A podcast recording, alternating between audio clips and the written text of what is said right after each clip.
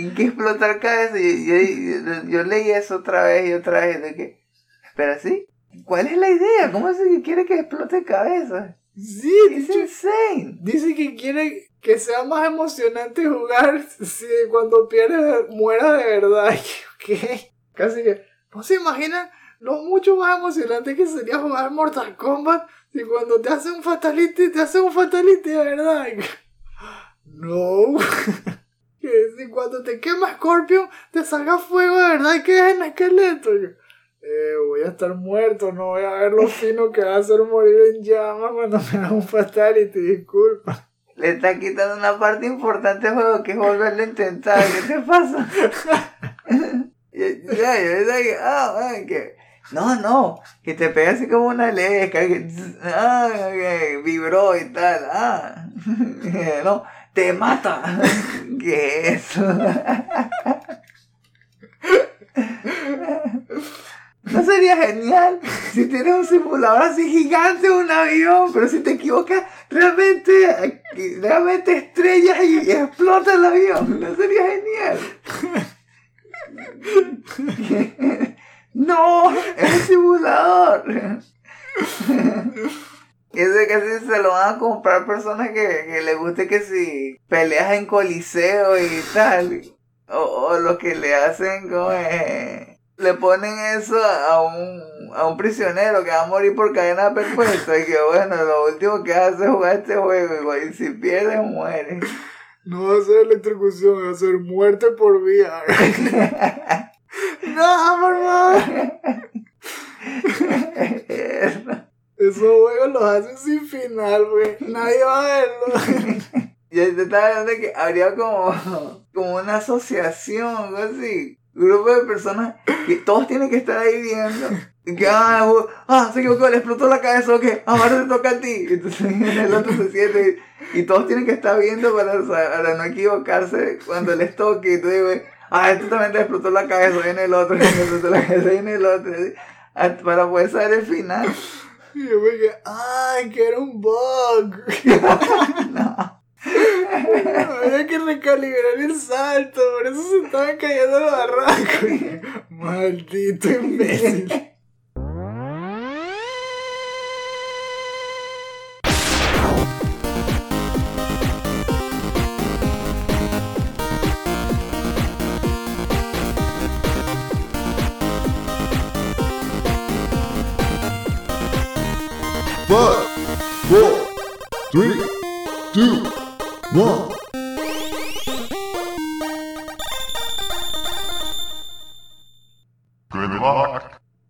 Bienvenidos chutacupas, esto es el último Phoenix Down, episodio 92. Si han pateado un cupa, son uno de nosotros. Yo soy su anfitrión, Esteban Mateus, y a mi lado tengo como siempre a mi hermano, Eleazar Riddick Mateus.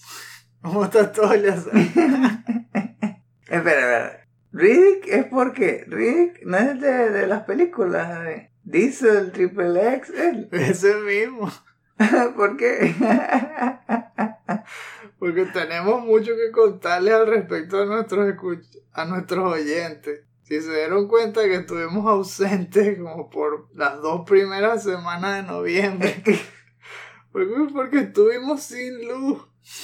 Literalmente cortesía de Endesa y de su compañía e distribuidora y su pésimo servicio al cliente. Nos quedamos sin electricidad y no pudimos actualizar las cuentas, se nos atrasaron todos los contenidos. Y bueno, esta casa parecía una boca de lobo, era una oscuridad absoluta. Y por eso Eleazar desarrolló una visión nocturna sobrehumana. en 14 días le empezaron a brillar los ojos así de azul. Y caminaba sin linterna ni nada ya. se volvió un experto. Pero al final lo logramos, ¿verdad? Óchale. Sí, y, y aprendimos bastante sobre cómo vivir por varias horas sin necesidad de estar conectados a, a una fuente así conectando los aparatos a la pared, me refiero. No sabía que eran tan útiles las cámaras así portátiles. las puedes cargar y hay unas que hasta tienen imanes se pegan en la nevera. Entonces, así podemos tener luz en la cocina. O está lo que se llaman power banks. Son geniales porque sí, es verdad, uno tiene que ir a otro lugar a cargarlos en la pared, sí. Pero después te lo llevas a la casa y es tu, una, tu fuente alternativa de energía. Se te empieza a acabar eh, la batería, lo conectas a ese cargador y listo. Es como un segundo respiro. Pasó la primera semana y nosotros jurando que solamente iba a ser esa semana. No, entonces ya, tuvimos que empezar a, cambiar los planes. Ah, entonces vamos a pensar en esto de power banks, luces alternativas, y ya estábamos con la idea de eso. Ah, sí, viene otra semana, no importa, casi, ¿no? y ahora estamos con la idea de esto, de esa compañía que es tan terrible, usar menos luz que antes. Sí, nos cambió el esquema diario y todo, pero nos fuimos adaptando ahí. Por cierto, les recordamos que estamos en las frías colinas de Almería. Estamos en España, que no se vayan a confundir. En Venezuela los problemas de luz también son gravísimos y siempre nos preocupa escuchar eso de, todos los que, que a- los que dejamos en nuestro país con todos esos problemas. Y eso justamente no esperábamos conseguirlo aquí, en España, pero bueno, igual nos agarró. Como dicen, si no te agarra el chingo, te agarra el sin nariz. Bueno, allí también nos quedamos sin luz. Y por mucho más de lo que creíamos, pero bueno, esas cosas suceden. Esperemos que no vuelva a suceder más nunca. Y entonces en este periodo de hiato, en esta oscuridad total, yo me quedé al menos sin casi nada de conexión de internet. Y solamente me conectaba para el trabajo, para recibir mensajes y mandarle proyectos y archivos a, mis clientes. Así que bueno, casi no pude revisar noticias. Y en eso uno empieza casi que a fabricarse sus propias noticias o a desear, bueno, ojalá que esté pasando tal y cual cosa. ¿Será que le bajaron el precio del PlayStation 5? ¿Será que por fin Kojima anunció Silent Hill? Y después, cuando por fin volvió la luz, pues no, algunas cosas se mantienen igual. Como dicen, algunas cosas cambian, otras siguen igual. Siguió la misma peleadera que sí, entre Microsoft y Sony por Activision Blizzard. No anunciaron nada de Silent Hill de Kojima, que buh. Pero sí ha habido buenas noticias y muchas cosas interesantes que vamos a conversar en este capítulo. Así que va a estar bueno. Yo creo que también, como siempre, les va a gustar. Vamos a tener cosas variadas que, que decirles. Algunas cosas cómicas, algunas cosas no tanto, pero por si se lo están preguntando. Ah, ¿qué pasa? Nada, que, que, que te quería decir que, que la, la compañía esta terrible es, es- es distribución. ¿Verdad? Tiene que quedar el nombre aquí para la posteridad. Es que también- ese es el fastidio también que yo veo de los monopolios. Justamente que estábamos hablando de Activision Blizzard. Bueno, esto es lo que pasaría si Activision Blizzard y muchas otras compañías terminaran todas en manos de Microsoft. Es el peor de los escenarios, claro. No es seguro. Como lo pinta Sony, no, Sony ya pinta casi que sería el apocalipsis, deténganlo, verdad, ya están, están ya casi que exagerando. Solo que es una probada de- del lado malo de los monopolios, porque aquí justamente en el sur de España eh, es esa compañía de distribución que antes era Endesa Distribución, algo así, que tiene el, el dominio de toda la parte de servicios técnicos de electricidad. Y como bueno, estamos en- acá en Andalucía, pues nos tocan ellos y ya. Sí, Y cuando hay problemas, dependemos 100% de ellos. Y a- aunque uno llame todos los días quejándose, te ponen en una lista de espera eterna. Y tú te quedas sin luz ahí como un gafo, aunque estés pagando. Es absurdo. No debíamos ni un centavo. Durante todos esos 14 días que estuvimos sin luz, estábamos al día. no entiendo en serio estas cosas, pero... y todo el tiempo uno pensando, "Mm, ¿será que nos cambiamos de distribuidora algo así? No, es la única. que- ah. Sí, uno se cambia de compañía y esa compañía también trabaja justo con ellos. Ah, pues. Está la competencia de ellos que saben que Iberdrola y los llamamos. No, trabajamos también con esos mismos. Ah, gracias. Sí, que depende por zona, solo por zona. Mm. Ah, Malísimo. La competencia es lo que alimenta que mejoren las compañías para que quieran ganarse a los clientes. Porque si ya tienen a los clientes asegurados, ya está. Se acuestan en su hamaca y váyanse al diablo todos y denme su dinero. No puede ser. Que, ah, ¿quieres otro servicio? Bueno, te mudas de estado. Te vas. Sencillo. Ah, claro. Qué fastidio. Pero estamos aquí para agregar, alegrarles la semana. Estamos aquí sacudiéndonos un poco las telarañas. Llevamos casi que un mes sin grabar. Por eso la sí es súper cómodo y me, me gusta estar otra vez frente al micrófono. Conchale, no pudimos grabar ni el DLC. Que por cierto, eso también se los queríamos comentar. Que vamos a tener que cambiar un poco el esquema de publicaciones para lo que queda del año. Todo se amontonó y no hay suficiente tiempo como para hacer la investigación, editar y todo sin tener que presionarnos ahí a hacer crunch. vamos a encontrar el crunch. Así que vamos a tratar de hacer este capítulo que están escuchando ahora como representante de todo el mes de noviembre. Luego, en las primeras semanas de diciembre, vamos a publicar el DLC que correspondía a este mes, que sería Sonic 2 o Sonic 2. Y cerramos el año en la semana después de los Game Awards con el último capítulo de El último Phoenix Down. Ahí es donde vamos a hablarles pues de los ganadores de los premios y por supuesto de nuestras cosas preferidas del año y lo que esperamos del 2023. Ah, sí, y spoiler, hoy vamos a hablar sobre los nominados. Oh yeah.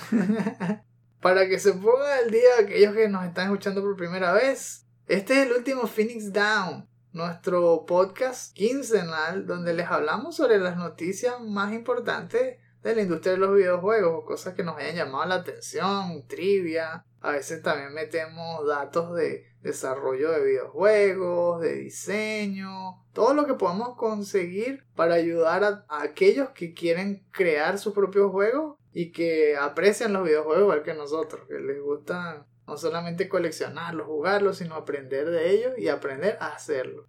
El estreno de este show sale temprano para todos aquellos que nos apoyan en Patreon. El resto puede escucharlo de forma gratuita como cuatro días después, cuando lo ponemos en nuestros portales gratuitos. Entre los que están podcast.com, Stitcher, Anchor, Breaker, Google Podcasts, Pocket Casts, Radio Public, Spotify, Apple Podcasts y iBooks. Si de casualidad no mencioné su página de podcast favorita, déjenlo en los comentarios o háganoslo saber a través de nuestras redes sociales o donde puedan contactarnos y vamos a hacer todo lo posible por añadir este show allí mismo. Otras maneras de apoyar este proyecto es comprando nuestra merch, que pueden conseguirla en nuestros portales de páginas de producción de terceros como puede ser Redbubble o Society6 pero principalmente ahora nuestra tienda oficial que es chutacupas.shop. Allí van a conseguir diseños exclusivos que por cierto están de estreno porque ahora en esta semana de Black Friday, que es cuando estamos grabando, subimos nuestra nueva línea de camisetas deportivas, como ahora también está la fiebre del mundial y todo. Estamos diciendo, bueno, ¿y qué tal aquellos que no le paran al mundial, pero que quieren estar en la onda, quieren llevar sus franelas deportivas de un equipo que no los decepcione? ¿Quién más que los clásicos, no? Que esos juegos que siempre están allí para uno, eso nunca te van a decepcionar. Nunca van a perder ahí 5-0 y uno queda todo avergonzado.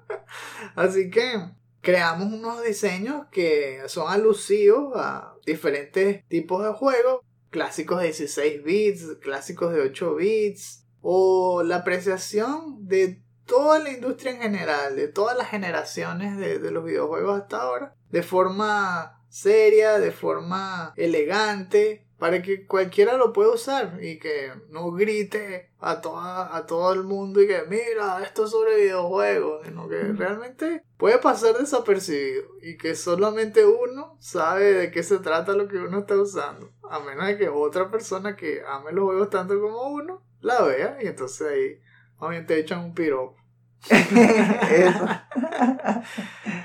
Nos encantaría que le echen un vistazo y que nos digan qué opinan. Recuerden, está en la tienda chutacupas.shop. Allí los esperamos.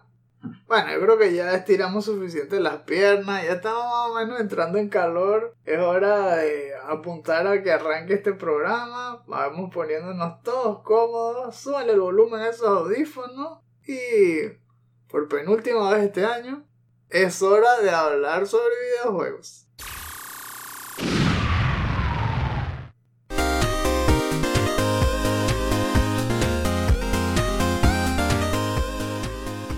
La sección de la intro, del recuento semanal, que ahora es gigantesco, ya no es semanal, porque nos comimos así de lleno tres semanas, una cosa así.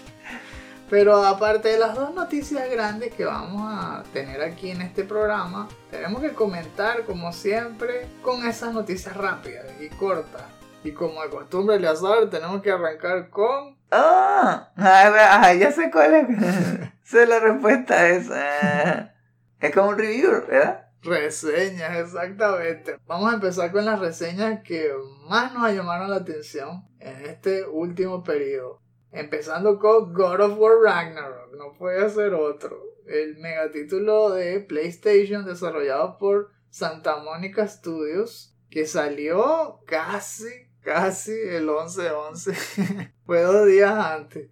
Y aún así arrasó, ¿verdad? De hecho, estamos viendo en las noticias que ya dijeron que es el juego de primera compañía, o sea, el juego desarrollado por Sony que se han ido más rápido en toda su historia. Y ya registra 5.1 millones de copias vendidas. Y no va ni un mes.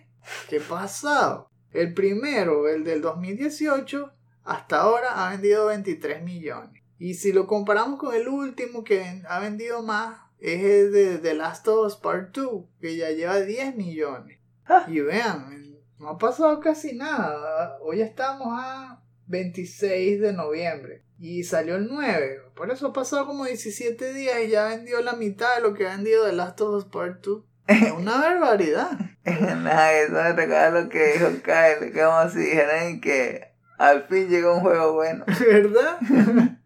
Todo el mundo estaba aguantando la tarjeta de crédito hasta que saliera God of War.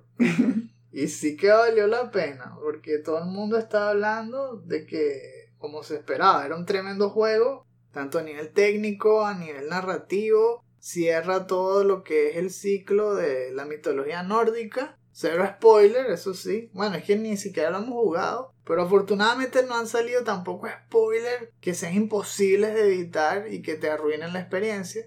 Todo lo que sabemos es que Atreus es más grande y que Ragnarok está aquí. En cuanto a la parte técnica, he visto en todos los reviews que es más de lo que te ofrecía el primero. El combate sigue siendo igual de pulido. Aunque le quitaron algunas cosas, ¿vale? ¿Sabes que no, no me gustó? Y que le quitaron el movimiento de execution. El que uno hacía con crédito. Que dejaba presionaba un botón y él agarraba el hacha y la echaba para atrás y luego le daba con toda su fuerza y lo, lo partía por la mitad y ya lo quitaron. A mí me encantaba hacer eso. Eso parecía tanto de God of War. Sí. Eh, pero bueno, le- me imagino que le agregaron otras cosas también nuevas. Algo también que he escuchado, que algunos se quejan de que el juego está durando más de lo que debería, como que lo inflaron un poco. No es 100% calidad premium, digámoslo así, sino que tiene un poquito de relleno ahí. De todas maneras, es esa mezcla, ¿no? Del impacto que causó el primero por la novedad, por cómo le cambiaron la perspectiva de créditos y la cámara y todo. Y ahora que ya lo conocemos, entonces no es tan impresionante, pero igual es mejor que el anterior. Solo que no se siente eso, porque ya la novedad no está. Así que bien, es un juegazo, pero todavía está en discusión de que algunos dicen que es una masterpiece y otros dicen que no tanto, justamente porque el primero fue una masterpiece y este simplemente es una secuela. ¿Ustedes serán los jueces de eso? Me imagino que los que sean seguidores de Sony casi que ya se lo compraron o, o están por comprárselo en esta Navidad. Esperamos que lo disfruten. Por cierto, el, el promedio de Metacritic en este momento es 94, así que está por todos los cielos. Parece es una aventura épica que nadie se puede pelar, eso hay que jugarlo a jugar. Luego estuvo en otra reseña Sonic Frontiers, eso no le fue tan bien. fue mucho más mixto y ahorita en Metacritic por 73 se veía, ¿no? En los trailers que era problemático porque tenía esas secciones todas peladas, tenía unos ambientes abiertos, pero vacíos. Y uno decía, pero esto no parece Sonic. Y al final, cuando sale el juego, resulta que tiene unas secciones que son miniaturas, son mini niveles. Y cada sección requiere que tú vayas agarrando una serie de llaves para que luego destapes la pelea contra el boss, que es una pelea gigante en el mundo abierto. Pero las etapas chiquitas son las que tienen realmente el diseño de etapas interesantes. Y eso es lo que da dolor. Que ahí es donde se veía el potencial del juego. Porque las etapas son coloridas, entretenidas, dinámicas, tal y como uno recuerda a los clásicos. Pero ahora en 3D y, y los controles se sienten bien y todo. Pero es ese contraste de las buenas etapas pequeñas y el mundo gigante vacío y con un diseño extraño. A veces tiene cosas que no cuadran. También escuché que la, la música tampoco cuadra con el ambiente. Esto siempre ha sido la cruz de, los fanáticos de Sonic. Cuando por fin reaparece, tiene cosas muy buenas, muy divertidas, pero contrastadas por defectos obvios que si uno no los puede sobrepasar, pues te arruinan la experiencia. Así que de eso depende todo. Si no les gusta el design y les choca la música, este juego no va a cuadrar con ustedes. Pero si lo que les importa es esas secciones específicas donde se disfruta el gameplay, lo van a disfrutar. Así que bueno, veremos si le dan oportunidad a Sonic Frontiers. Y la otra noticia que bueno, es más de la misma telenovela, así que no vamos a andar mucho. Pero Sony sigue redoblando sus esfuerzos para pegarle tapón a la compra de Activision Blizzard. Y en serio, ya pasó de ser ridículo y, ya no tienen vergüenza. Ninguno de los dos, ya no les importa lo que dicen. Se han enfocado totalmente a las agencias de, de estos que evalúan los tratos y las compras comerciales en Europa y específicamente las de el Reino Unido. Ahí es donde Sony encontró, yo creo que su mayor aliado, porque son los que le están dando más peros a Microsoft. Y por eso ahora introdujeron otro documento de 20 páginas describiendo por qué la compra de Activision Blizzard es mala ahora casi que para el planeta entero. y entonces cada vez lo, lo pintan peor y peor. Primero era que no, es que es imposible sustituir Call of Duty. Después, no, es que es malo para los jugadores de PlayStation, no, ahora es malo para toda la industria de los videojuegos, por eso ahora después va a decir que los niños en todo el planeta van a morir si, si Microsoft compra Activision, una cosa así. Y Microsoft por su lado, también exagerando todo, ahora están diciendo incluso que no, es que nosotros hacemos peores juegos que Sony. Así tal cual lo estaban diciendo. La calidad de nuestros juegos es inferior a los, a los de ellos. Están diciendo lo que sea para que les aprueben el trato. Increíble. Y Sony también. Ahora está diciendo un montón de cosas sin importarle nada. Tirando a todo el mundo bajo el autobús. El otro día dijeron que... Pero miren, miren ustedes ahí, EA, tan poderosos que son y su franquicia de Battlefield no puede con Call of Duty. Le dan paliza todos los años. El último Battlefield, cuando salió en el agosto del 2021 hasta acá, solo ha vendido 88 millones. En cambio, Call of Duty, 400 millones. ven, ven cómo le dan paliza, casi que ven cómo los humillan y, y no sirven para nada. Y este Activision, este ¡Hey! Momento. Después dijeron que no, lo que pasa es que Microsoft quiere que nosotros seamos otra Nintendo, que no seamos capaces de hacer juegos que valgan la pena en first person shooter y tal. Y que, wow, en serio están quemando todos los puentes ahí, están haciendo todo lo posible para pintar mal la compra de, de, Microsoft y que no se dé. Y pareciera que está funcionando porque ahora incluso la agencia esta FTC de Estados Unidos está considerando abrirle un caso también de investigación. Así que está mucho más difícil de lo que todos pensábamos. Vamos a ver si realmente se concreta la venta, pero Activision está desesperado porque los compren. Dijeron que iban a irse a, a tribunales si era, si era necesario y tal. pero que quieren que los compre Microsoft. Que, ok. Ah, Bueno, por ese lado ellos sí quieren, wow. sí. Igual la telenovela, no sé si sintonicen más la siguiente semana a ver cómo sigue la cosa. Abriendo aquí ya nuestro cuaderno de noticias fuerte, vamos a empezar con una que nos comimos porque no teníamos luz, recuerden. Esto fue el 2 de noviembre, porque en el blog de PlayStation por fin publicaron las especificaciones del PlayStation VR 2 y me refiero al precio y a la fecha de estreno. Va a ser lanzado de forma oficial el 22 de febrero del 2023. Va a traer todo un combo, ¿no? Dentro de esa caja. Que si dos controles, va a traer su cable. También van a vender un cargador. Un montón de cosas que luego va a tener mucho que ver con lo que tenemos que conversar, que es el valor. El precio está por todos los cielos. En Estados Unidos va a costar 550 dólares y aquí en Europa 600 euros. Dios mío, eso es más que un PlayStation 5. Sí, Es más. eso es lo primero que me viene a la cabeza. Que parece un precio ridículo porque cuesta más que la consola. Eso, recuerden, es el bundle básico, entre comillas, que tiene el headset, los dos controles y unos headphones. Luego está un bundle, que no puede faltar, que sería el Horizon Call of the Mountain Bundle. Va a costar 600 dólares en Estados Unidos y 650 euros aquí en Europa. Va a incluir, aparte de lo que dijimos antes, el juego Horizon Call of the Mountain. Entonces, que nada más le bajaron 20 euros o 20 dólares al juego, algo así.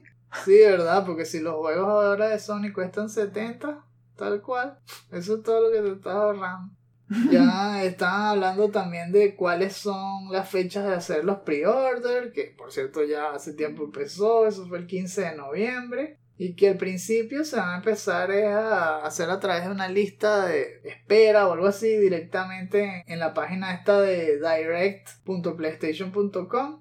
Progresivamente se van a ir añadiendo los retailers de, siempre, ¿no? Me imagino que será Amazon y todo eso, depende de la zona donde uno vive dijeron que va a haber alrededor de 20 títulos de estreno, entre los cuales tenemos que conozcamos, ¿no? Hasta ahora. Cities VR Enhanced Edition, Cosmonius High, The Mail, Hello Neighbor, es el único que sí que me suena. El mejor es Horizon Call of the Mountain, por supuesto. Está una versión VR de No Man's Sky, Star Wars Tales from the Galaxy's Edge, Swordsman VR, The Light Brigade y Tentacular. Eso hechos para VR, pero también conocemos que otros juegos como por ejemplo el de Resident Evil, el de Village, va a tener su opción de VR. Y ya, ¿no? Eso es todo lo que nos han pintado hasta ahora. De buenas a primeras suena demasiado caro. A mí me parece que hay que esperar, ¿verdad? Sí me encantaría jugarlo porque el primer PlayStation VR era toda una experiencia. Era buenísimo tener por fin esos juegos a la, a la mano, ¿no? Y jugarlos también en la, en la comodidad del hogar. Nunca me he comprado lo de Facebook, ¿no? Que es el que supuestamente es el más común hoy en día, ¿no? El MetaQuest. Por lo barato, por lo práctico, que no necesitas una computadora potente para usarlo. En cambio acá, si realmente lo que te gustaba era el VR, esto te estaría saliendo en 1200, una cosa así. 1200 euros, porque tienes que tener un PlayStation 5. La diferencia yo creo también, si vamos a, a defender algo, es que mm, este combo tiene todo lo que necesitas para jugar. En cambio, cuando salió el PlayStation VR, era un combo básico, pero incompleto. En papel se veía más barato, porque un PlayStation te salía creo que eran 400, ¿no? El, el PlayStation 4. Y para comprarte el VR te costaba 300, el, el casco, ¿no? Ah. El problema es que ese casco necesitaba la cámara de PlayStation 4 y tenías que tener los controles, tenías que tener los Move y todo eso. Y eso no estaba incluido en la caja. Solamente te traía los lentes y un, y un disco de juegos, de demos y tal. Entonces este es más completo que el otro. Tal vez por eso justifican el precio. Eh, Espera, si hubiera sumado esos precios, entonces ¿cuánto costaba el control del Move? Yo creo que un control normal costaba alrededor de 60 dólares o 60 euros. Y un Move era un poquito menos, tal vez costaba 40. Y una cámara también rondaba como los 50, o sea, eran como 90, ¿ves? Es, es más o menos lo mismo. Sí, sí, sí costaba más que un PlayStation, entonces. Sí, es, es lo que digo, pues. Si, si te pones a verlo así, es la única justificación que hay. Este no necesita cámara, ya tiene sus controles hechos para él. Es simplemente que es, muy, es caro y no hay otra cosa que decir al respecto, no, es un lujo. Así que uno decide, pues, si quiere esperar, si quieres meterle todo el dinero de una al VR, porque eso es lo que más te gusta. Ahí es donde termina todo, ¿no? En, la decisión de los clientes, de darle el valor o no de lo que le estamos ofreciendo. Sí creo que es poco probable que se cumpla lo que está pensando lograr Sony, que es que, que venda más. Mm. Que venda más que el original, que el primero, el año que viene comenzando. Lo veo muy difícil. Sí, eso es casi imposible. Porque el, golpe del precio es demasiado grande, es casi una bofetada. Recordemos, por más lógico que se pinte el escenario, la decisión de compra siempre es irracional. No importa cuánto, cuánto uno justifique algo. Tú compras las cosas porque te gustan, no porque es lógico comprártelas. Siempre habrá algo en el subconsciente que te hace alar el gatillo. Y en este caso, el precio en serio repele. Tú ves eso, inmediatamente piensas, esto es más caro que el PlayStation 5. Es absurdo comprarse esto. Y además es difícil conseguir un PlayStation 5. Ese es el otro obstáculo. Primero tengo que comprarme el PlayStation 5 y luego veré. No, vale. Yo creo que los únicos que se van a comprar esto son los que ya están en la industria, que, que ganan dinero con esto. Los, los youtubers, los de Twitch, o sea, streamers. Porque una persona normalita, olvídate, va a gastar esto. 600 euros. ¿Qué es eso? Por un casco VR.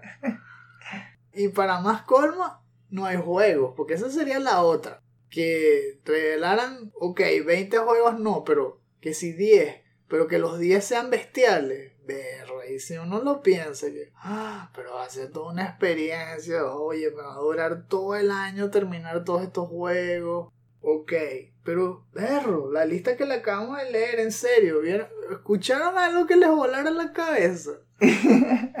Para mí no hay nada. Horizon es el único. Y Resident Evil Village que todavía está por verse, ¿no? Se- sabemos que viene, pero no sé si es Day One o si es un eventual parche que Capcom va a confirmar. ¿Ves? Entonces es muy... No justifica el precio. Exacto, en este momento no se justifica. ¿Te imaginas que por fin Valve dijera Half-Life Alyx va? Oye, eso es otra cosa, porque ese sí, todo el mundo dice que hay que jugarlo, que es el futuro del VR y tal. Pero por lo que estamos viendo, hmm, y los trailers que mostraron, por, por cierto, aquí en esta lista no veo el de mm, Supermassive Games, que hicieron otro como estos de Until Dawn. Un shooter estilo carrusel, que es como si fuese una montaña rusa toda embrujada y tal. Va a haber uno igualito a ese, pero ahora con las nuevas franquicias, ¿no? Como lo, lo de Men of y toda esa broma que han estado sacando últimamente. Pero sí, se queda corto. Necesitamos ver más y mejores juegos para que se justifique una venta y entramos en el círculo vicioso. Si Sony no arriesga porque la gente no compra, la gente no compra porque Sony no arriesga. Entonces esa broma no va a vender lo que ellos piensan que va a vender. Y estoy pensando que, que también algo que los podría ayudar, que no, no creo que hayan hablado de eso, que aumente la experiencia no solamente en los juegos, sino en la manera en que uses la consola. Que por ejemplo, si estás acostumbrado a ver películas con el PlayStation, entonces verlo con el VR sea, sea de otro nivel o algo que sí, que vaya más allá de los juegos, entonces tal vez por eso lo justifique. ¿verdad? Qué raro que nunca salió el creador ese que estaba haciendo Media Molecule. Eso sí se veía interesante, que podías esculpir y crear mundos como lo que después terminó siendo Dreams, pero que era en VR y todo, erro. nunca lo hicieron. Y hubiese sido interesante que un creador de contenido VR que simulara así el estilo holograma todo, todo Tony Stark, como siempre hemos dicho. Algún día llegará eso. Pero todavía no estamos allí. Así que PSVR 2 se ve tremendo, me encanta el potencial. Uh, pero el precio me asusta ahorita. No voy a hablar del gatillo, voy a esperar.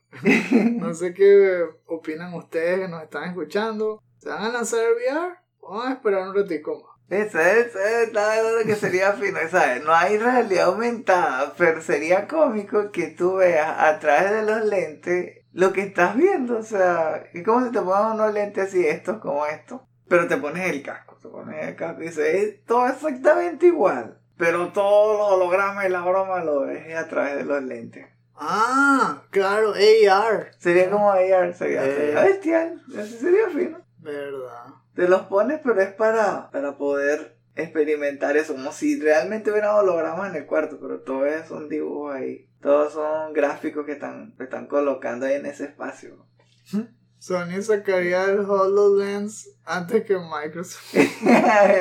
Bestia, después de tantos años. Logran el AR primero, qué feliz.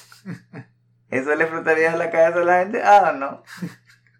La segunda noticia que vamos a tratar en este capítulo se va a basar en los Killies, mejor conocido como The Game Awards, que año a año le ponen pues la guinda al pastel, le ponen el lacito al regalo, como quieran decirlo, porque en diciembre, generalmente la primera semana, se celebran estos premios que le dan galardones a lo mejor de lo mejor de todo el año. En este caso, los Game Awards se van a celebrar el 8 de diciembre a las 7 y media de la noche, hora del este, 4 y media de la tarde, hora del Pacífico, todo esto en Estados Unidos. Es decir, que a nosotros nos tocaría ver eso bien tarde en la noche, como a la 1 y media de la mañana.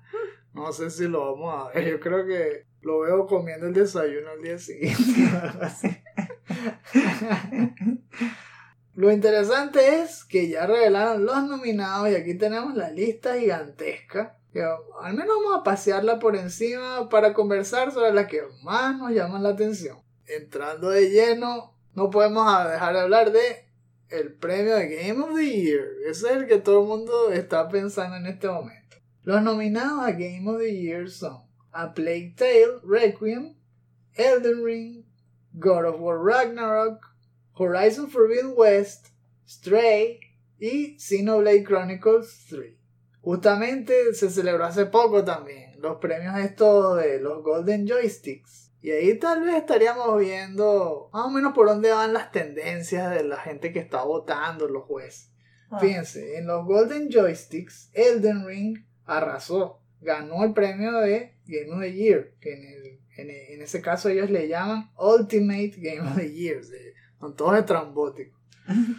Ganaron también Best Visual Design, Best Multiplayer Game y Studio of the Year se lo llevó From Software. Así que todo apuntaría a que en los Game Awards va a ganar Elden Ring, ¿no? Eso es lo que parece.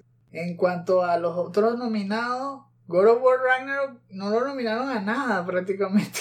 No lo consideraron. Tal vez es que lo, lo hicieron antes de que estrenaran el God of War Ragnarok y cerraron las votaciones. No sé, pero es raro, ¿verdad? Que no, no lo mencionaron. La cosa es tan rara que el premio de PlayStation Game of the Year se lo dieron a Stray. Entonces, ¿qué, qué? Pero Stray ni siquiera es hecho por PlayStation. O sea, salió como un console exclusive, aparte de, de salir en PC. Pero no fue hecho por Sony. Entonces, Mm. no sé por qué ganó PlayStation Game of the Year. Pero ahí, ahí lo tiene. Y Horizon Forbidden West fue el otro mencionado por el lado de Sony que ganó en los Golden Joysticks el premio de Best Storytelling. Wow, bueno, no sé qué te parece, pero desde que comenzó el año se veía venir que la lucha por el GOTY iba a estar entre Elden Ring y God of War Ragnarok. El que era un- una especie de, de caballo negro, el que era inesperado era Horizon Forbidden West. Pero para muchos se lo llevó la ola de Elden Ring. siempre tiene esa mala suerte. Cuando sale un juego de Horizon, sale poco después, antes o, o pocos días después, un juego open world que le atraca el almuerzo. le, le- le roba todo el hype y todo. Cuando salió Horizon fue Zelda Breath of the Wild. Ah. Y ahora fue Elden Ring. Tan frito. Eso es un troll que le está pegando las paredes. No, eh, si escuchan un golpeteo, es que tenemos en el piso de arriba un chamito que se pone literalmente a rebotar un balón de básquet. Es que te taladra ahí los oídos, blum, blum. ¿Por qué una cancha de básquet allá arriba? ¿Por qué? Sí, todavía no tenemos un estudio así a, a prueba de sonido. Así que mientras hablamos sobre los nominados, bueno, pu- puede sonar lo que sea. A veces pueden sonar perros, a veces pueden sonar niños jugando básquet en el techo. Eso tal vez le da una pizca ahí de, de lo impredecible a nuestra. Volviendo al tema, estábamos entonces hablando de que hay un choque cabeza a cabeza. Es créditos contra Melenia. ¿Cuál cree que debería llevarse el Goaty? ¿Es God of War o es Elden Ring? A menos de que creas que es Stray. Tú, como que le das al gatico, ¿verdad? Yo, yo juraba que iba a ganar Stray. Ey, si, lo, eh, si los comparas, sabes que no he visto, no he visto bien cuál es el, el, eh, la puntuación que le colocaron a, a Elden Ring en Metacritic. No sé cuál, cuál le colocaron sobre todo el- la primera semana que salió. Eso recuerdo que había sido todo un evento. Porque él prestó con puntuación casi que perfecta. Y llegó a un punto de estar en 96. que había gente que hasta se hizo franela con el score de Metacritic en el medio del pecho. Todo y que 96, Elden Ring. Pero ahora creo que ha bajado un poquito nada más. Así que debe estar, en- yo creo que a la par de, de God of War. Ah, es más difícil todavía. Sí, es verdad. Yo veo que en calidad están casi al mismo nivel. Elden Ring ganó por, por, por narrativa, ¿no? No, en, en los Golden Joysticks ese premio se lo dieron fue a Horizon. Ah, fue Horizon. Entonces, ah, por ese lado, ganaría God of War. Que por cierto, en este año también está nominado en narrativa justamente Elden Ring. Y ese es otro de los temas interesantes de conversación. Que está nominado Elden Ring, está nominado God of War. Y algunos dicen que no debería de ser nominado Elden Ring porque realmente no hay narrativa. Pero yo creo que hay narrativa, solo que es inusual. Porque los juegos From Software siempre han sido muy crípticos. Y eh, la historia va a medias. Es decir, ellos te dan pistas, pero luego dejan que los usuarios completen esas lagunas. Y tal vez eso te da- le da mística. Lo hace también muy interesante. Es uno de esos juegos divertidos de apreciar y conversar en grupo. Ponerse entre todos a a opinar qué cree, qué significa alguna parte del lore u otra, cómo se conectan los personajes, cómo es el trasfondo de cada zona del mundo. Por ejemplo, como todos dicen, siempre que escucho un podcast y tal, todos hacen referencia a Batibidya, que también nosotros lo hemos comentado. Es un canal excelente de YouTube. Ese tipo un maestro investigando el lore y compilándolo y haciendo videos que te muestran el resumen y, te explican todo. Si lo ves de esa manera, únchale, la narrativa es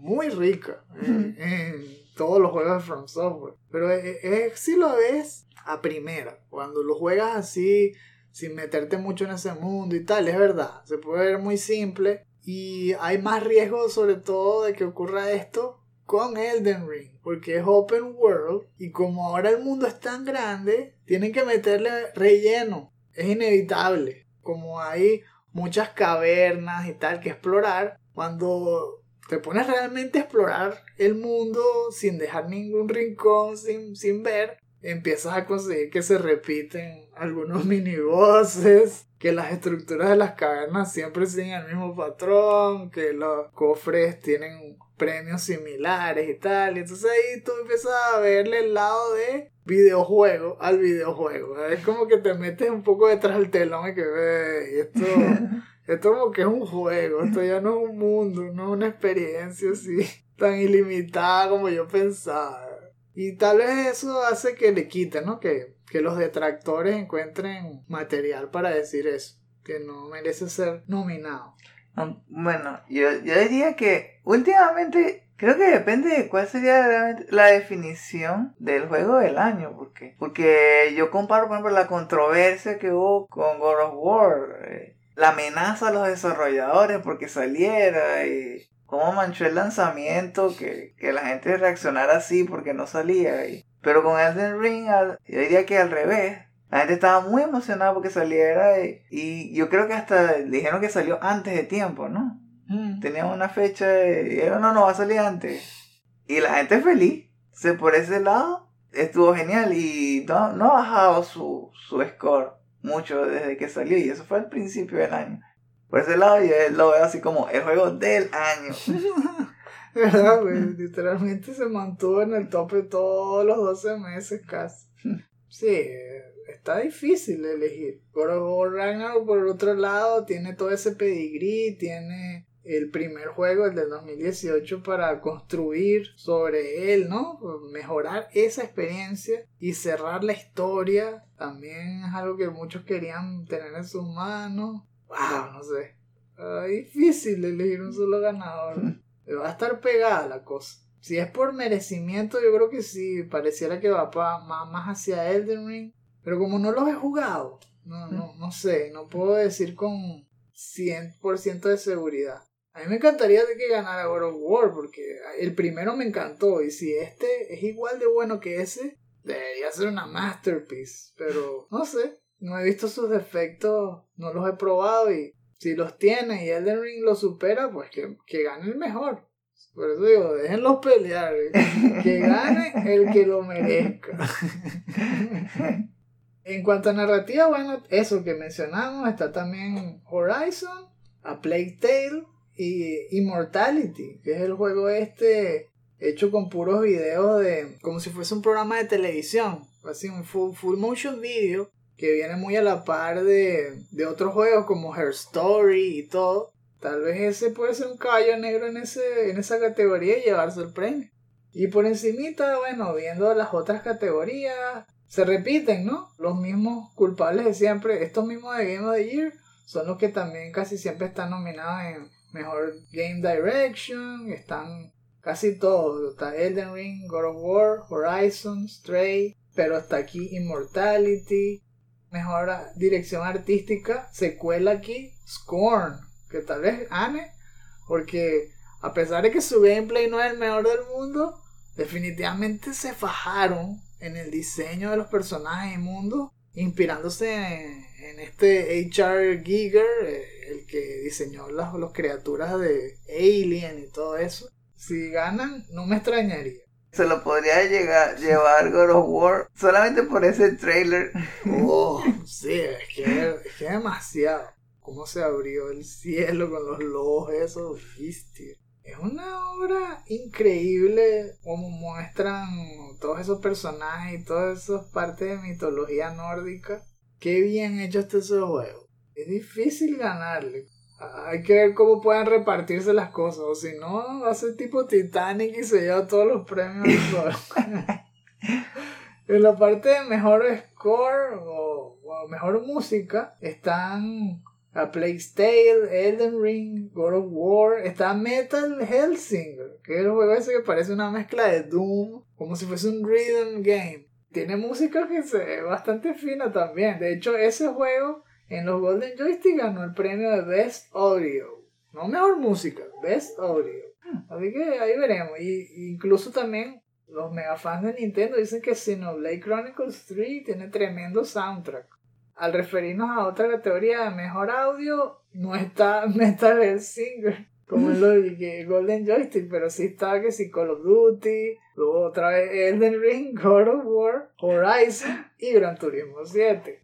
Wow, es- en eso de realismo y tal, tal vez Gran Turismo 7, pero como en estos juegos de Elden y tal, hay tantos personajes, tantos hechizos y todo tiene que cuadrar, tal vez uno de esos tres se los lleve.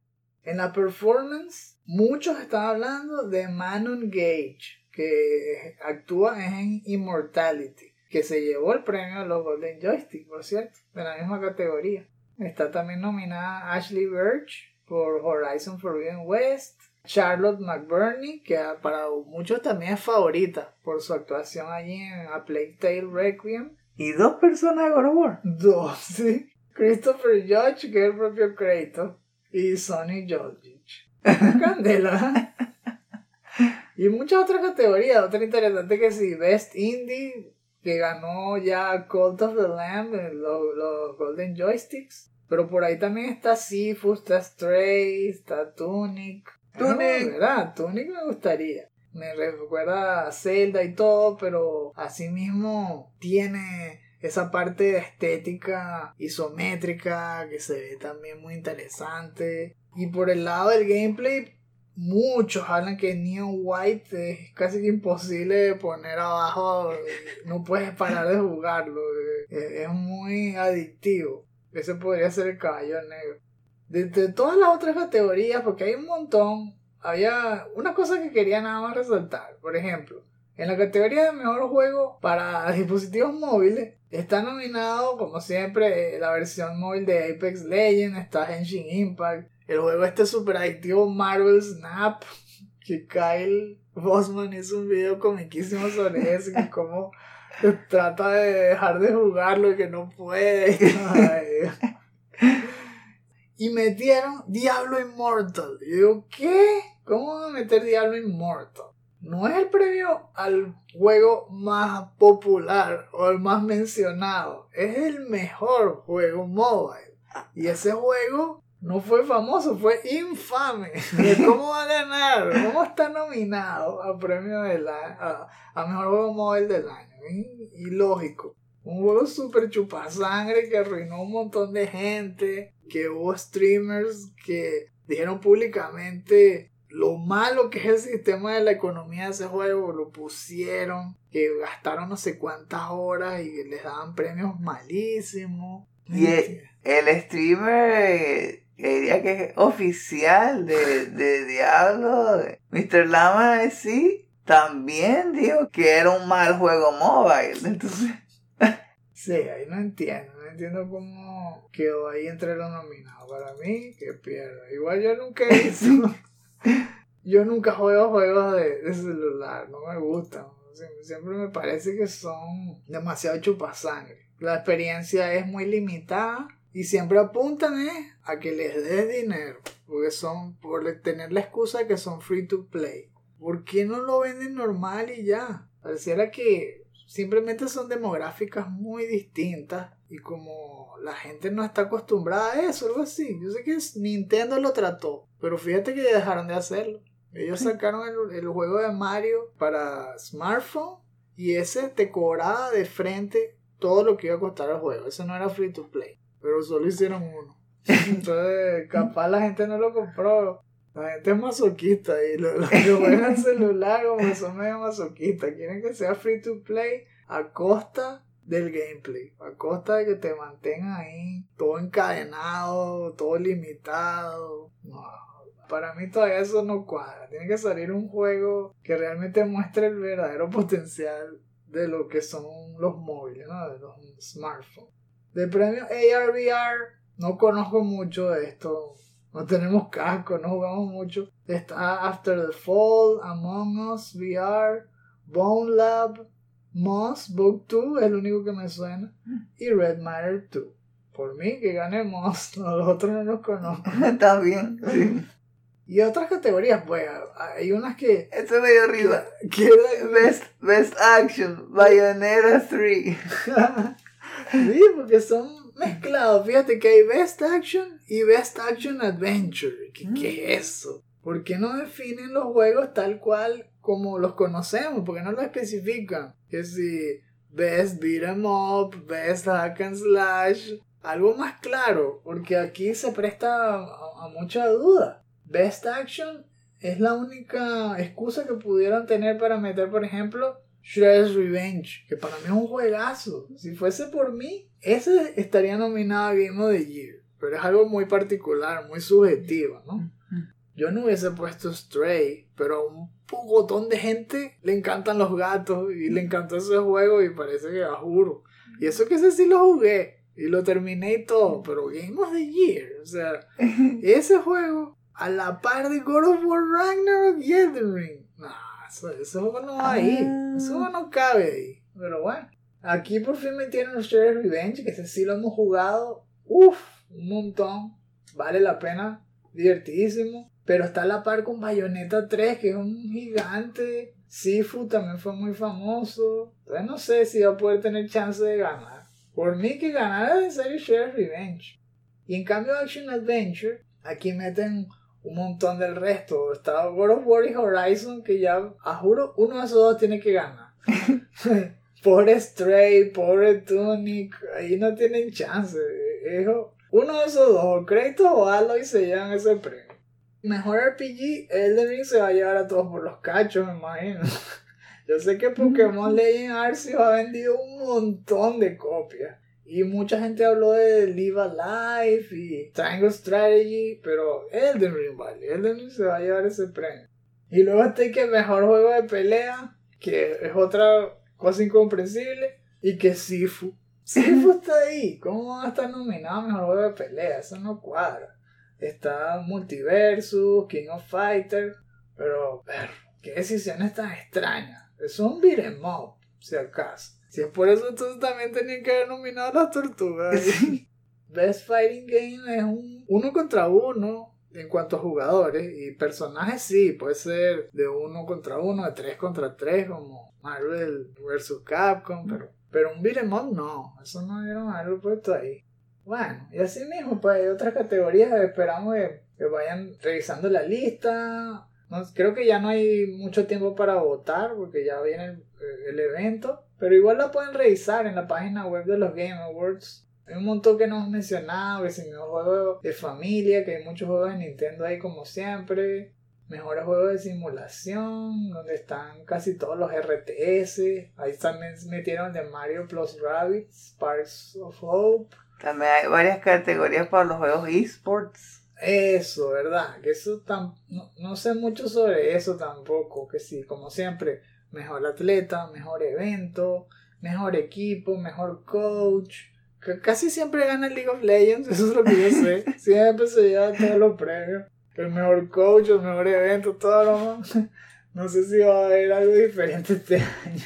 Y otra cosa nueva que vi y que mejor adaptación, que es un premio a cualquier contenido que se haya hecho inspirado en videojuegos, ya sea película, serie o serie animada. Está nominado que sí The Cuphead Show, que lo hemos visto y es un vacilón. Cyberpunk Edge Runners, que todos dicen que es tremendo, no lo he visto todavía. Arcane League of Legends, sé que es una bestialidad. Me gustó también la película de Sonic the Hedgehog 2. Y Uncharted estuvo ahí, ahí. No, no es pésima, pero como uno entraba con tan baja expectativa, no resultó peor que lo que uno pensaba. Eh, está bien, está bien. Otro último par de cosas raras que vi y que nominaron el de las Tortugas Shredder Revenge como Best Multiplayer, cuando ahí uno no realmente puede pelearse entre, entre sí. Eso Sí, es co-op. Raro. Y lo del Content Creator of the Year, que casi siempre ponen puros bichos que no conozco bien, pero aquí me pusieron que Nivelion, que se recordarán, fue el tuitero que renunció a Twitter porque la gente no lo quiso apoyar en Patreon. Y lo que él hace es recopilar las noticias más importantes de la semana y ponerlas en su cuenta. No sé, es verdad, yo lo que vi en Sacred Symbols, que Colin dice que realmente no es un creador de contenido, porque no hace podcast, no investiga para escribir artículos ni nada, sino que simplemente recopila y republica. Es verdad, eso no parece contenido propio. Es como una nominación, va a sonar feo, pero por lástima. Es como para decirle que, no, tranquilo, Nivelio, tu trabajo sí importa, o algo así, y darle el premio a pesar de que él no es un creador de contenido. Yo creo que hay formas, vez otra categoría. eso, formas más productivas de darle un premio, porque sí se merece un premio por el esfuerzo que él tiene, pero no por lástima. Bueno, ellos antes hacían un, un segmento especial a alguna persona, Mm. una compañía. Mm, Tal vez pudieran haber hecho algo así, en vez de un concierto, mm, una mención honorífica. ¿Verdad? Sí, o si tiene un trato porque se lleva bien específicamente con Killy. Bueno, que le dé cinco minutos para hablar y por fin mostrarse al público. Que uno ni siquiera sabe cuál es la cara del tipo. Eso hubiese sido tal vez más especial. Que salga ahí parado al lado de Killy, diciendo yo soy Nivelio, no sé qué broma, voy a relanzar el Patreon, lo van a ver en los Game Awards y luego ver si eso cuela. ¿no? Bueno, qué sé yo. Esos son los nominados, y ya veremos cómo quedan todos los resultados, quién se lleva los premios, si va a haber un Titanic ahí o si todo el mundo se reparte los premios entre sí. Pero, ¿sabes? Es hora Sí. de hacerle fatality a este segmento con las menciones honoríficas. Número uno. Palmer Lucky quiere explotar cabezas. Según reporta Ars Technica, Palmer Luckey, el cofundador de Oculus y creador del Oculus Rift, anunció en su blog personal que ha diseñado un headset VR capaz de estallar cabezas, inspirado por la serie anime slash manga Sword Art Online, literalmente usando tres cargas de explosivos que van sobre la frente, con la capacidad de, entre comillas, destruir instantáneamente el cerebro del usuario que se activan al detectar un patrón luminoso específico, como el parpadear rojo de una pantalla de Game Over. Como todavía el sistema de detección y detonación del headset puede tener errores, Loki dice que, entre comillas otra vez, no ha tenido las agallas de ponérselo. Claro, sí, porque cuando sí esté bien calibrado y todo, vale la pena ponerse el casco que te está en la cabeza. Incluso considerado desarrollar una AI que determine cuándo el usuario debe perder. Bueno niños, ya tienen una buena idea de lo que pasa cuando trabajan demasiado sin tomar vacaciones ni salir a caminar al menos un rato cada día. Así comienza el apocalipsis de las máquinas, con el sonido de la cabeza de un ingeniero loco explotando por perder en Tetris Effect.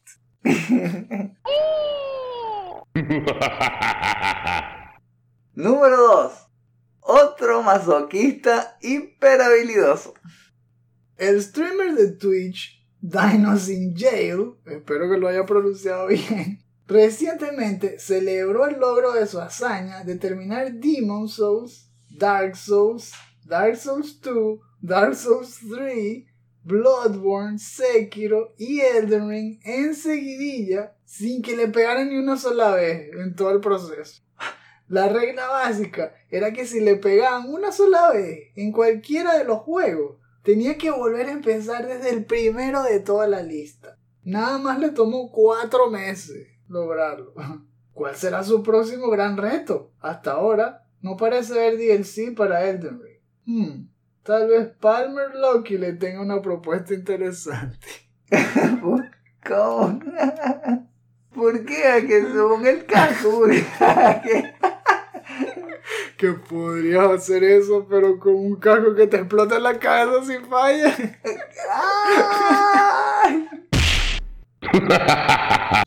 Es que lo pueden calificar como un asesino, en serio. ¡Wow! Apenas el tío propuso eso. Ya ella era ahí, ahí con el teléfono en la mano ya llamando a la clínica y que eh, necesitamos que venga alguien aquí a llevarse a este señor. Eh, yo no sé cómo se lo propuso a los inversionistas y tal, y que realmente los inversionistas dijeron que... "Mm". Me gusta. Ah, ¿Sabes qué le hizo los comediantes? I want to play a game. ¿Verdad? Eso parece creado por Jigsaw. eh, Un casco de Sony. You like playing VR. Can you play when your life is on the line? Ya, ¿cu- ¿Cuál va a ser el...? Él tiene una compañía y tal, ¿cómo- ¿cuál es el logo? Ya tiene la máscara con un círculo rojo así, en una espiral. ¿verdad? Yo sé que trabaja ahora para una broma que Anduril, algo así. Creo que es una compañía que hace software para el departamento de defensa, algo así de Estados Ah. Unidos, para cosas del ejército. Ah. Que por eso se volvió loco. Número 3. Arrestaron a Yuji Naka. El sitio japonés de noticias FNN Prime Online anunció que Yuji Naka, creador de Sonic y antiguo jefe del Sonic Team, sigue su espiral en descenso este año al ser arrestado junto a dos ex empleados de Square Enix por haber hecho compras sospechosas de acciones de la compañía justo antes de que se anunciara el juego Dragon Quest Tact. Su inversión de al menos 20 mil dólares ha activado una investigación por parte de las agencias de la ley de Tokio. Se le acusa de formar parte de un complot de tráfico de información confidencial. Con esto, junto a la controversia por sus declaraciones sobre el fracaso de Balan Wonderworld, su último juego, no ha visto luz en el 2022. No nos extrañaría que antes de que acabe diciembre se complete su transformación en The Joker.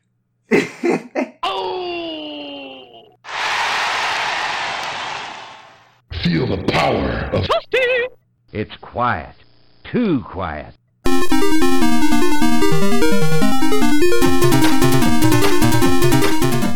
Recta final del programa.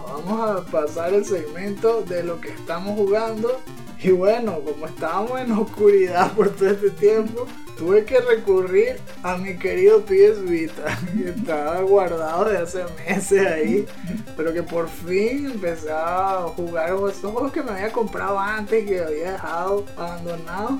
El primero que jugué y que me fajé, de hecho, fue Twin Breakers, que es un juego pequeñito hecho por la compañía esta de Colin Moriarty de, de Sacred Symbols y de Colin Last Stand que se llama eh, Lilimo Studios. Hacen títulos retro basados en pixel art y todo como en los clásicos, pero que le dan un toque más moderno. En este caso, Twin Breakers es un juego que hace referencia a esos llamados eh, breaker games, así, o break tiles, que son como los de Atari, donde se forma una paleta de estilo Pong que se mueve de lado a lado y que hay una pelotica, ¿no? Que va rebotando y tú tienes que hacer que la pelotica rebote en tu paleta sin que se, se pase y se caiga al barranco, pero para mandarla hacia un grupo de bloques que se van rompiendo poco a poco cuando la pelota les, les pega, ¿no? Ellos agarraron ese concepto y lo pusieron en, en, una experiencia mucho más compleja, incluso tiene historia, toda la historia la escribió Colin. Y es eh, una historia que tiene mucho más detalle de lo que necesitaría. El se fajó ahí para hacer nada más este jueguito. Que en realidad es más un juego arcade que, que una experiencia así súper grande de narrativa y tal. Pero que igual es interesante porque es un tema sci-fi, de viajes en agujeros negros, experiencias extraterrestres. Tiene que ver con esas perspectivas también que habla mucho Colin en todos sus podcasts y tal, de todo lo que le gusta a la NASA y cómo le gusta leer sobre los planetas del sistema solar y todo. Todo eso está plasmado ahí. Su pasión por Battlestar Galactica se ve reflejado también en los diálogos y todo. Se ve todo, por supuesto, en pixel art, estilo Super Nintendo, diría, no más allá de eso. Le tratan de meter muchas mechanics diferentes. Algunas funcionan mejor que en otras. Hay doble paleta, por ejemplo. Normalmente cuando uno juega un, un, breakaway es una sola paleta y la pelotita va rebotando, como dije antes, entre el borde inferior y el borde superior de la pantalla y arriba están los bloques que se van rompiendo. Pero ellos aquí hicieron que sean los dos bordes de la pantalla los que sean que tienen que tener una paleta. Entonces tienes que controlar las dos al mismo tiempo. Y eso es lo que yo digo que a veces funciona y a veces no. Porque cada vez lo ponen más y más difícil. Hay mundos en donde son cuatro paletas. Y tienes que controlar las de la izquierda, las de la derecha y dos de abajo. Y ahí es donde se enredan los controles. Esa fue la parte que me parece que le, le faltó un poco más. Tal vez debieron haber probado otros esquemas de control más cómodos, como si fuese un twin stick, tal vez un twin stick shooter, que las dos palanquitas sean las que manejaran las dos paletas y se pudiera literalmente dividir la pantalla, así estilo Brothers. Cuando tú juegas, que un, un lado del control es, es una cosa y el otro lado es la otra. Porque muchas veces me parecía confuso trataba de mover la paleta inferior derecha hacia la derecha y me equivocaba porque le daba la flecha hacia la derecha y solo se movía una de las dos paletas. Porque resulta que con las flechas se manejaba un par de paletas, pero con los botones se manejaban las otras dos. De izquierda a derecha eran una, la flecha, pero para mover la otra tenías que darle cuadrado o círculo. Igualmente arriba abajo, si le das arriba abajo, movía arriba abajo una de las dos paletas, pero para mover la otra era triángulo o X. Y bueno, cuando la cosa se pone difícil y necesitas que tus reflejos estén ahí, ese control a mí no me servía. Y wow, me, resultó muy difícil en algunas etapas, pero igual lo seguí jugando, ¿no? Y con la práctica uno se va puliendo. Y al final le saqué para el platino y todo. O sea que sí es entretenido, solo que van a necesitar paciencia y si no han jugado un Breakaway mucho tiempo, pues más paciencia aún, que el juego es difícil. Pero de todas formas se los recomiendo y nunca cuesta muy caro. De hecho creo que costaba como 5 o algo así. ¿Qué? Y es menos aún. Cuando yo me lo compré me costó como 2 dólares. Porque lo ponen de vez en cuando así en las rebajas de PlayStation Network. Ahorita no está así, pero tal vez en diciembre pónganle el ojo, porque es posible que lo puedan conseguir a, una ganga y, van a pasar un tiempo entretenido. Eh, sí, también por, por lo que yo te no había luz, significa que no había PlayStation 4, entonces no puedes jugar Diablo 2 Resurrected. Esa es la única manera que puedan despegar el azar de ese juego. Pero, menos mal, ahora sí podemos empezar a jugar con un Switch. Oh, yeah, por fin. Sí, así como celebrando el cierre del año. el juego que teníamos ahí esperando, como el, el Vita, era Zelda Breath of the Wild. Y ese fue el primero que colocamos ahí para probar. Lo estuve jugando como tres horas el primer día. Y sí, lo que había escuchado de las reseñas, todo está ahí, es verdad. La exploración es el tema principal, lo engloba todo, es como una manta que ah, engloba toda la experiencia, es la idea por la que se basaron. Te motiva a experimentar y, y es todo un misterio. Por eso cada cosa que descubres en el camino te da más confianza y solo te, te hace pensar en qué, qué puede haber más allá. Es que no hay nada que te expliquen al principio, realmente no hay nada. Ni siquiera en la parte de, de, las herramientas que te dan. Normalmente te lo explican. Al menos uno está acostumbrado a los otros celdas. Mm. Donde te dicen, ah, mira, aquí tienes esta herramienta. ah, tú puedes hacer esto, otro. Mira este tutorial, puedes hacer esto, esto, esto, esto. No, no, no, no. Por ejemplo, con la... Con la ta... Bueno, es como, es como una tableta o una Kindle, algo así, ¿no? El aparato que te dan para moverte por el mundo. Yo pensaba que era nada más un mapa, pero no también tienes que explorar las herramientas que te encuentras, explorando las opciones que tenía en el, control. Entonces dije, pero un momento, tú puedes poner etiquetas y la etiqueta la pone, tú decides, tú eliges. Me parece genial porque así tú vas construyendo tu propio mapa. Esa es tu manera de saber si pasaste por ahí o no. si tú colocaste una marca por ahí. Y tú le das el significado que quieras. No, que, ah, esto es el icono que coloco para algo que ya agarré y que tiene que ver con combate. O, ah, este, este es el icono que coloco cuando algo es muy peligroso y no lo puedo ver todavía, tengo que regresar después. Ah, es igualito que Elden Ring. Sí, ah, es como Elden Ring se copió eso. Ah, este Horizon que lo sé. Siempre tiene que ser un juego con un mapita que le pones icono personalizado. Bueno, eso fue que me enteré en la, última hora y de ahí mi experiencia fue mucho más agradable porque al principio claro, como no quería... La verdad es que estaba como Sam, que no quería arriesgar mucho de, donde lo que, de lo que conocía, ¿no? Ir demasiado lejos, más allá de lo que me sentía cómodo, ¿no? Sin perderme.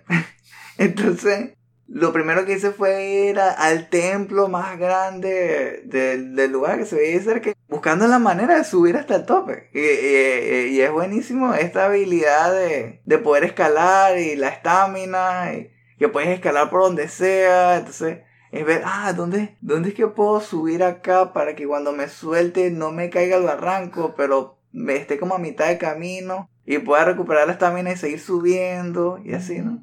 Los combates también. Es como en el primer Zelda. bro. Tú no sabes si realmente le vas a poder si realmente vas a poder vencer a ese enemigo. Es yendo con mucho cuidado. Y si ves que puedes, ajá, ajá, ya sé, ya sé, ya sé. Mientras vas avanzando y vas ganando batallas, vas agarrando nuevas herramientas, cada vez más confianza, te arriesgas un poco más, vas un poco más lejos. Pero sí, no hay ninguna marca en el mapa y es pura exploración. Wow. Tú te trazas tus propios objetivos. Ese juego parece que puede ser eterno, entonces. ¿Verdad? Sí. Sí, yo lo vi y dije, no, fácil. También como lo que dijiste de Persona 5. Eso puede durar como seis meses si uno lo juega así como que un poco cada fin de semana. Nah. Eso. Oye, tienes para aguantar hasta que se salga Tears of the Kingdom. Mm, que. Se va a empatar perfecto. Por lo que puedes probar, si es lo que decían en la reseña, si es un juego de, mu- de bastante alta calidad. Sí, no lo he podido terminar, pero al menos la, la primera experiencia de la- del primer día sí me dice que, que vale la pena probarlo y que, y que también vale la pena terminarlo. Right on.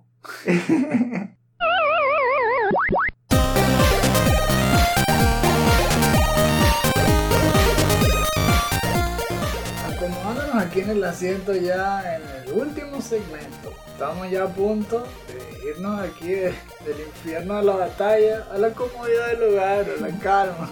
Pero antes, ¡se te olvidó! Porque es la sección de los shoutouts. En esta parte del programa les vamos a hacer recomendaciones de algunos temas que no solo les parezcan interesantes, sino que les sirvan como material de conversación con quienes ustedes quieran, pero especialmente si les gustan los videojuegos. En este caso voy a hablarles sobre un video de Game Maker's Toolkit que suelo visitar con frecuencia. Esta vez el título es Why do God of War's characters keep spoiling puzzles? Y es un tema que me llamó inmediatamente la atención porque es una tendencia que sí es cierto que he visto con mucha más frecuencia en los últimos años. Esto de que uno está jugando un juego de acción-aventura que tiene secciones de pelea y secciones de puzzles. Pero que en las secciones de puzzles los personajes no se callan la boca. y te empiezan a dar pistas aun cuando no se las hayas pedido. Parece que God of War Ragnarok es culpable de esto también. Y peor aún, porque apenas comienza el puzzle, ya te empiezan a decir cómo se resuelve. Que, pero bueno, ya va, déjame jugar. y es justamente lo que analiza Mark Brown aquí. Habla de que muy probablemente esto es una consecuencia de eh, esta tendencia de las grandes compañías a no arriesgarse. Porque cada vez los juegos cuestan más caro y están apuntando a audiencias cada vez más amplias. Lo que dijimos antes, no, el primer God of War vendió 23 millones, este ya va por 5. Y si tú empiezas a poner puzzles que un montón del porcentaje de la gente no entiende, entonces van a empezar a ver malas reseñas y tal. Y ellos prefieren errar hacia el otro lado, hacia que sea muy fácil, en vez de que sea muy difícil. Y como las formas de aclarar las dudas son muy variadas, Puede ser poniéndole más efectos especiales que resalten una zona hacia donde debes ir o añadiéndole cosas extra a la UI. Eso, como representa mucho gasto, tratan de evitarlo. Así que la forma más sencilla es volviendo a llamar a los actores para que añadan líneas de diálogo del personaje dando los tips. Y por eso es que tantos juegos lo están haciendo últimamente. Ah. De eso también peca Horizon Forbidden West y muchos otros donde igual Aloy no se calla la boca y da puras pistas y te resuelve todo antes de que tú pienses. Es mejor encontrar un, un- un término medio, como casi siempre terminamos diciendo. Darle la opción al jugador porque eso le está quitando el poder a la gente y eso fastidia. Sobre todo cuando los que lo juegan son las personas que juegan muchos juegos al año.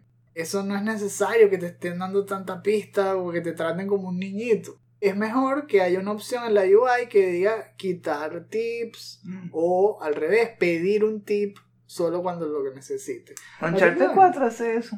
Por eso hay, hay otras maneras, no todo tiene que caer en esta cesta de God of War y Horizon de los personajes ahí patronizing you todo el tiempo diciéndote todo como si tuvieras 5 años, no puede ser. Véanlo si quieren explorar esto más a fondo. Él pone muchos ejemplos de juegos que lo hacen bien, otros que no tanto. Así que van a aprender bastante de diseño de videojuegos. Y yo creo que le van a sacar mucho provecho. Les dejo un enlace en la descripción. Eh, Lo que dijiste al principio del programa me llamó la atención sobre buscar videos que nos ayuden a hacer mejores videojuegos, ¿no? Porque este video que, que vi se trata sobre diseñar mejores videojuegos pero tomando en cuenta las dimensiones de la pantalla. Es de Masahiro Sakurai como la otra vez, como la semana pasada. Es de su canal que es su nombre y On Creating Games. El video se llama A Small Window into the World y me pone como que entre corchetes Planning and Game Design.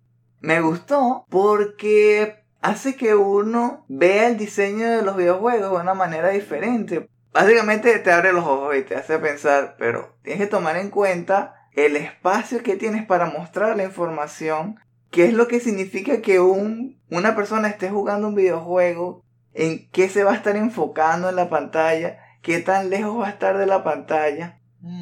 Por ejemplo, él habló que cuando uno de los juegos que él, en el que él trabajó, el de Icarus, su solución fue hacer que los enemigos fueran mucho más grandes que el personaje. Entonces, aunque estuvieran bien lejos, uno lo pudiera ver claramente y pudiera saber a dónde disparar sin tener mucho problema, ¿no? Este me pareció que tenía sentido.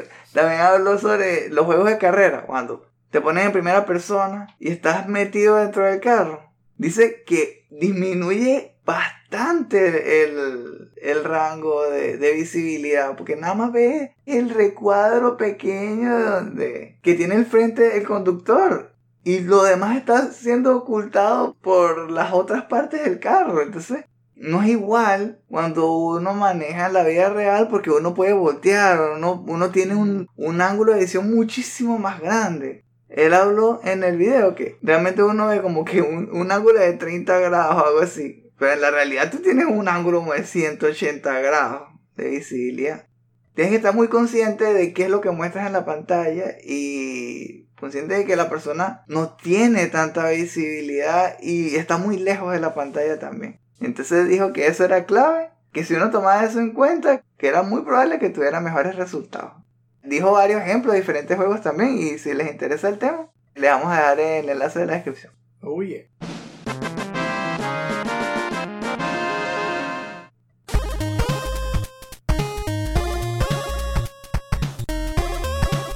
Bueno, ya se nos acabó el tiempo.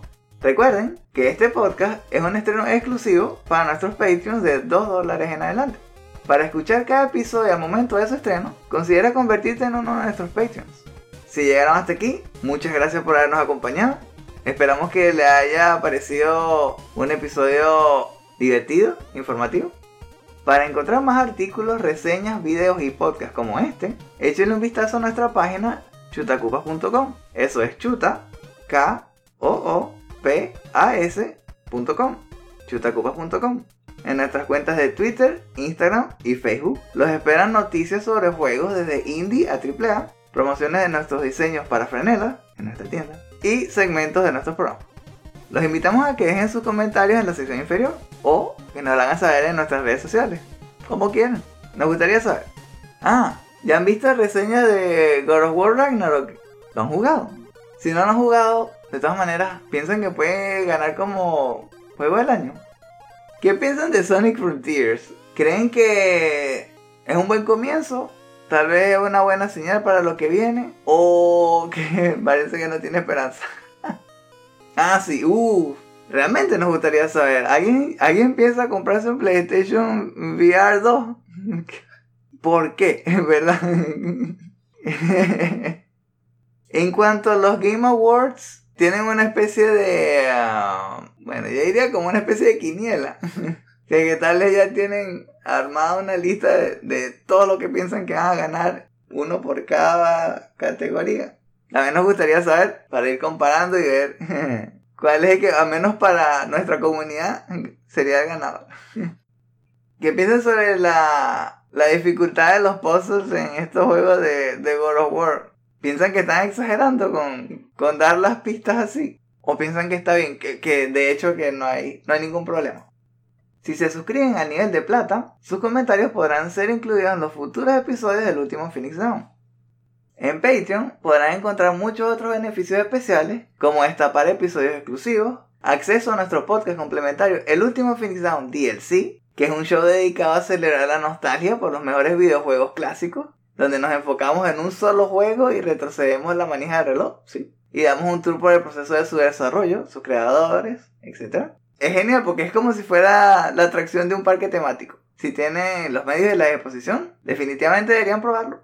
Ah, también, si se suscriben a los tiers más elevados, hasta podrán obtener su propio avatar personalizado, dibujado a mano por Esteban, aquí al lado. O detrás de ustedes. Uh. si quieren saber más, Look behind you. Si quieren saber más, visiten nuestra página patreon.com slash chutacupas. Ahora, con su permiso, Tenemos que conformar un escuadrón de Avengers para detener el plan nefasto de Palmer Lucky y Yuji Naka de explotar en la cabeza a la humanidad y dominar el planeta. En serio, se están saliendo de control. Todavía estamos a tiempo para detenerlo. Antes de que creen Skynet. sí, verdad, eso no puede pasar de hoy, ¿no? bueno, si se suscriben en menos de una semana, nos vemos en el DLC. que te, ya le digo, Sonic 2. ¿Sí, no? Entonces será en el próximo episodio, que será dentro de dos semanas.